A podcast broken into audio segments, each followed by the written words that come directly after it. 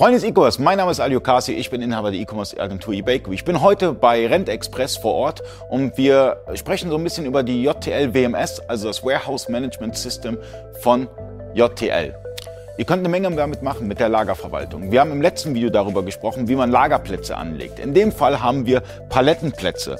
Palettenplätze sind ähnlich in der Hand habe wie Regalplätze in der JTL, ist es letztendlich ein Platz. Aber für euch ist es ganz wichtig, ein Palettenplatz ist ein einzelner Platz, wo ihr verschiedene Artikel legen könnt. Bedeutet, chaotische Lagerverwaltung ist möglich mit den Palettenplätzen. Das Gute ist, ihr könnt das Ganze anordnen.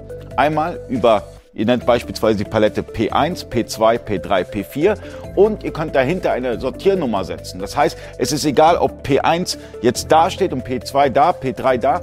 Es ist vollkommen egal. Ihr könnt mit der Sortiernummer ganz klar deklarieren, okay, Kommissionierer, fang dort an und lauf genau diese Schlangenlinie, weil ihr eine Sortiernummer hinterlegt habt.